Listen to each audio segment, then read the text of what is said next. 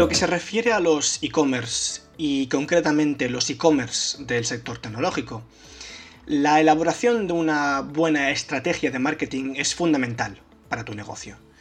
Un buen plan de marketing es precisamente lo que nos puede conseguir pues no solo pues, eh, posibles clientes, sino también más y mejores tasas de conversión y fidelización, por ejemplo.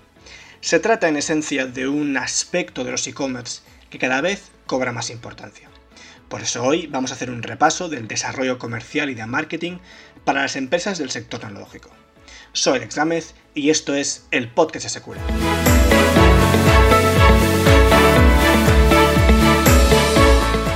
Pero un buen plan de marketing requiere una buena preparación previa. A fin de cuentas, es posible perder de vista ciertos objetivos empresariales si uno no se prepara antes.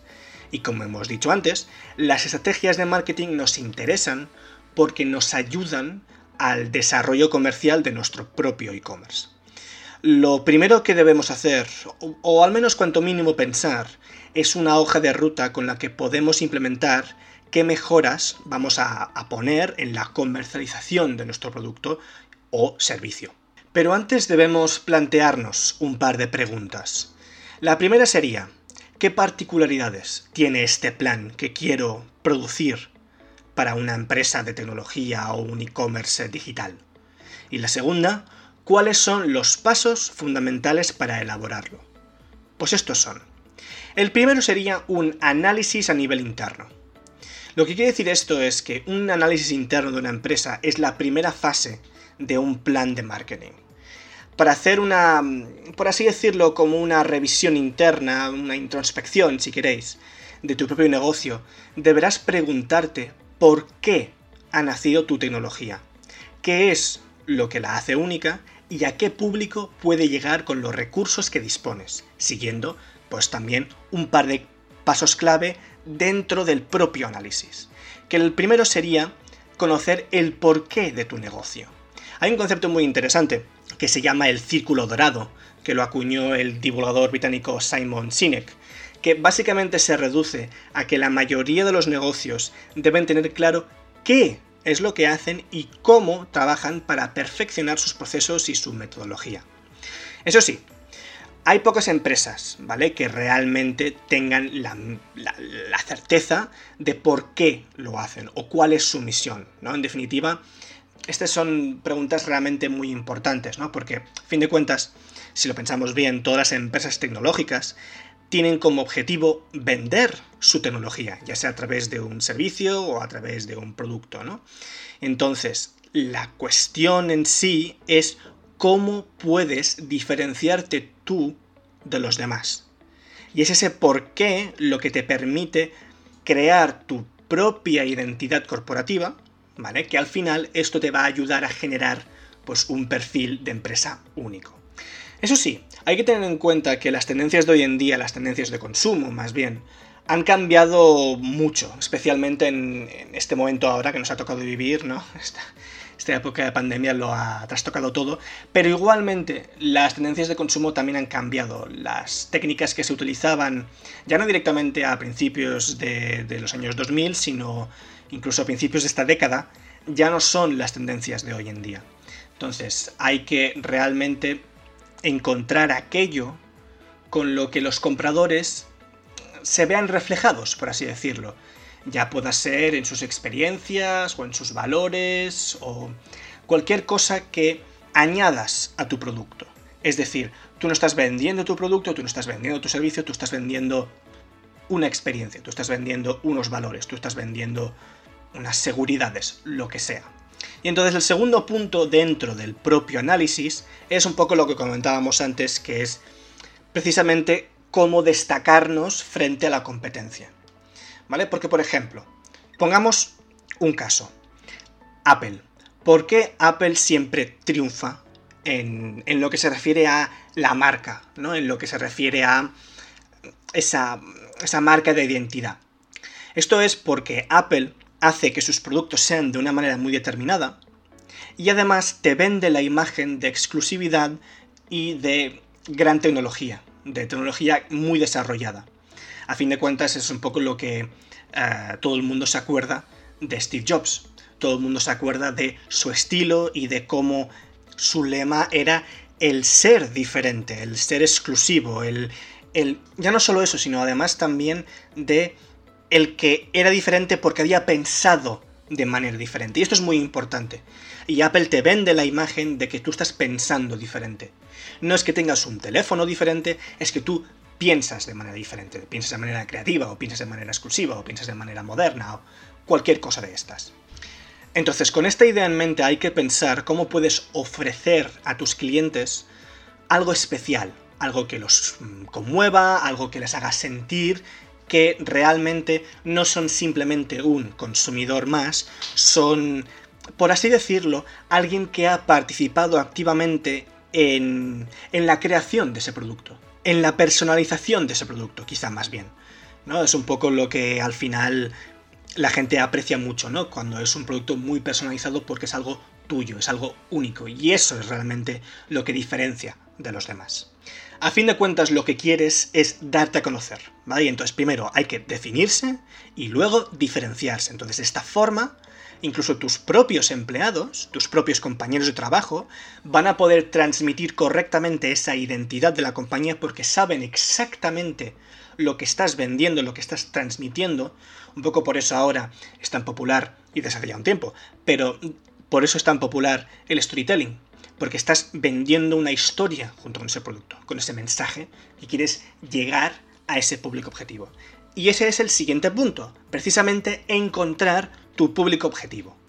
Y encontrar tu público objetivo realmente es un reto muy importante y no es tan fácil como parece, porque a fin de cuentas, ninguna empresa puede acaparar a todos los públicos, ¿no? Ni siquiera, ni siquiera una gran empresa como podría ser Amazon, que se dedica a venderlo prácticamente todo y que ahora pues eh, no solo ya es una empresa de... Mm, bueno, iba a decir de mensajería, pero más bien de especie como de tienda mundial gigantesca, sino que además también ahora tiene su propia em, rama de em, series y películas y de servicios streaming y acaban de lanzar a Jeff Bezos al espacio.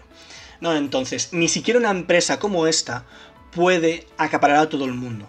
Porque, a fin de cuentas, cuando se trata de la personalización de, esa imagen de marca, todo el mundo tiene distintas apreciaciones de eso. Y entonces, para rentabilizar tus esfuerzos en marketing, lo que hay que hacer es que hay que estar dispuesto a mejorar esas, esas posibilidades de convertir en, contactos y en potenciales clientes las visitas online que vas a recibir.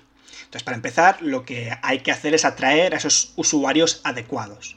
Entonces, para ello es necesario realizar pues, diferentes perfiles de comprador que, que tú ya conoces, como los buyer personas, y que se van a diferenciar según, pues, eh, depende de la tecnología que utilices. Porque claro, una cosa es que hagas una campaña de marketing B2B y otra es que la hagas B2C.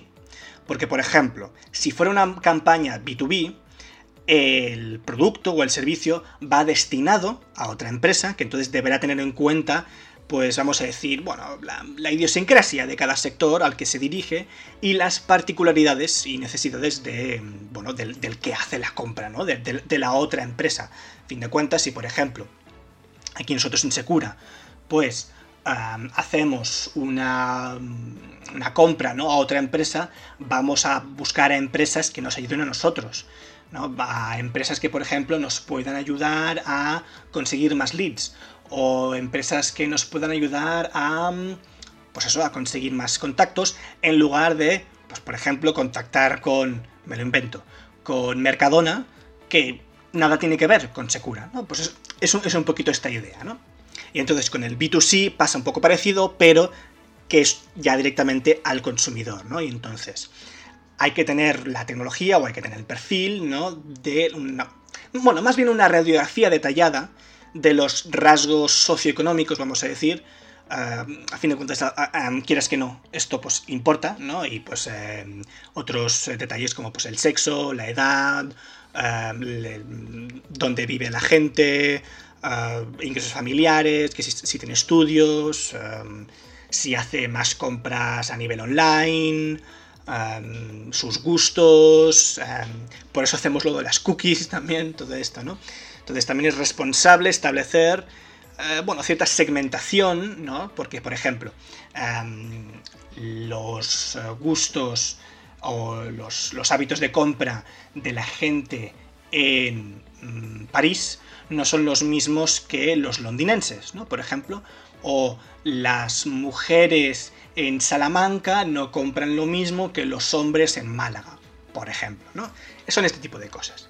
Entonces, si tu empresa no trabaja con herramientas CRM, que lo que hacen es facilitan mucho esa, esa gestión de datos, es el momento realmente adecuado para que te plantees implementar este software que lo que hace es recopila, analiza y segmenta toda esa información que luego vas a ir consiguiendo de tus buyer personas. Bien, segundo paso, el estudio de la actualidad. Esto es muy importante, porque ahora todo lo que vamos a comentar sobre el estudio de la actualidad, en esencia se trata ya no tanto de lo que comentábamos antes, de averiguar el por qué estás haciendo esto y qué es lo que te diferencia, sino que ahora tienes que entender el mercado en el que, en el que te mueves. Entender ya no solo eh, lo que quieres hacer, sino cómo lo vas a hacer. Porque quizás ya existe una empresa que hace lo que haces tú.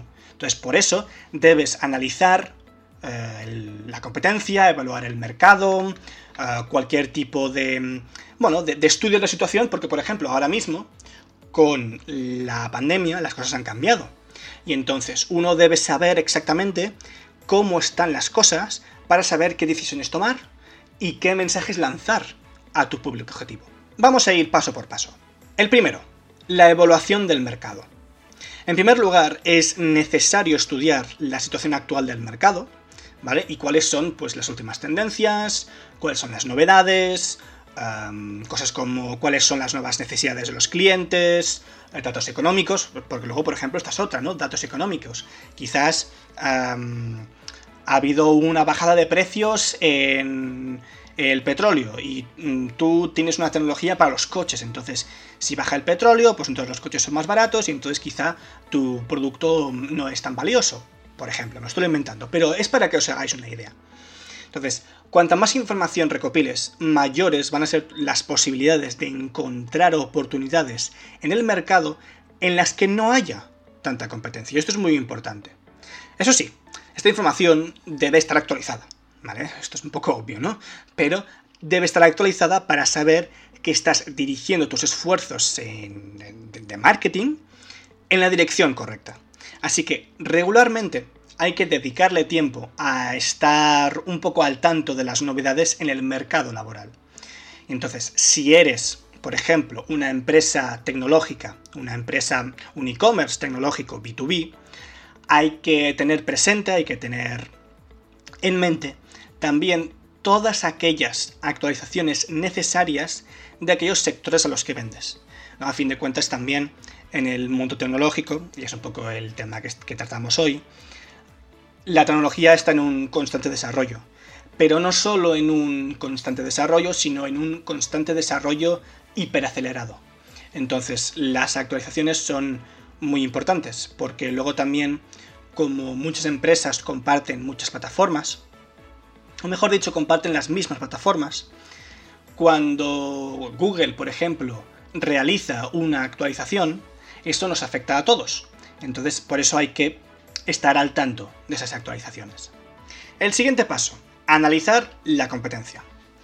En un sector tan competitivo como podría ser el tecnológico, hay que estar también al tanto de qué es lo que están vendiendo los demás y cómo lo están haciendo las demás empresas competidoras. Y hay que plantearse también otras preguntas, como por ejemplo, ¿qué negocios son los de la competencia directa? ¿Cuáles son también los de la indirecta? Cuidado con esto, ¿vale? Porque la indirecta también puede parecer que sí, sí, bueno, vale, no es directo, pero están ahí y eso también hay que tenerlo en cuenta. Luego, ¿qué metodología emplea la competencia para atraer clientes? Y finalmente, ¿qué impacto tiene en tu área de alcance? Estas son preguntas muy importantes que tienes que responder, que has de encontrar la respuesta que debes de investigar para que no te salga el tiro por la culata. Básicamente es por eso. Entonces, por un lado es vital detenerse a analizar las estrategias de marketing de otras compañías tecnológicas, ¿vale? Porque conocerlas lo que va a hacer es te va a ayudar a descubrir oportunidades que no estás aprovechando, o mejor dicho, que no están aprovechando las demás. Porque eso es lo que te va a permitir diferenciarte de ellas. Por otro lado, también hay que decir que observar a las tecnologías de tu sector, a la competencia de tu sector, lo que te va a permitir es ver qué negocios pueden ser tus aliados y a veces también la solución global a un problema que, por ejemplo, pues puedan presentar tus buyer personas, que ellos van a tener una perspectiva que tú no tienes.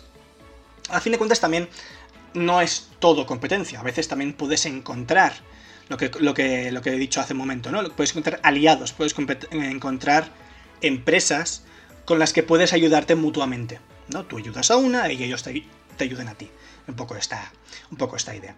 Entonces, en este caso también, eh, hay también un tema que te podrías eh, contemplar es la posibilidad de realizar partnerships y para ello deberías seleccionar aquellas tecnologías o aquellas empresas de la competencia que comparten tus valores o que se dirigen a tus buyer personas con soluciones que tú no ofreces, pero que sí que son complementarias. A veces también ya no se trata de destruir la competencia, sino de, pues es lo que comentábamos, ayudarnos mutuamente. Y finalmente, estudia tu situación. Entonces, a partir de toda esta información que has recopilado hasta el momento, lo que vas a poder hacer es hacer un simple análisis DAFO, ¿vale? Un clásico, que en otras palabras lo que va a hacer es definir tus debilidades, tus amenazas, tus fortalezas y tus oportunidades para tu empresa. Entonces, las debilidades te van a permitir detectar cuáles son esas flaquezas internas de tu compañía para que puedas eh, solucionarlas mientras que, por ejemplo, las amenazas, aunque se deban a factores externos, que algunos son impredecibles y estos sí que no vas a poder mm, controlarlos, te van a permitir estar preparado y así también adaptar cualquier estrategia, ¿no? O cualquier plan B, o cualquier plan de contingencia, cualquier cosa, cualquier tipo de solución, en esencia. Y finalmente, por otro lado, también puedes enfocar así tus estrategias para aprovechar al máximo tus fortalezas, especialmente si son estas fortalezas las que te diferencian de los demás. Y esta es la primera parte de cómo realizar un buen plan de marketing para el desarrollo de las empresas tecnológicas, de los e-commerce tecnológicos. La semana que viene haremos la segunda parte, en la que vamos a hablar de, a fondo sobre la definición de tus objetivos, ¿no? De, a fin de cuentas, también un plan de marketing requiere tener un plan concreto y una serie de objetivos que cumplir la elección de tus estrategias online, como podrían ser pues las estrategias de marca, las de conversión, las estrategias de fidelización, por ejemplo, y finalmente la alineación de todos tus departamentos, porque quieres al final que tu empresa vaya mm, a una, ¿no? Como Fuente Mejuna, todos a una. Así que si queréis escuchar más podcasts como este, nos podéis encontrar en nuestras páginas de iVoox y Spotify. Muchas gracias por escucharnos y nos vemos en la segunda parte. Hasta pronto.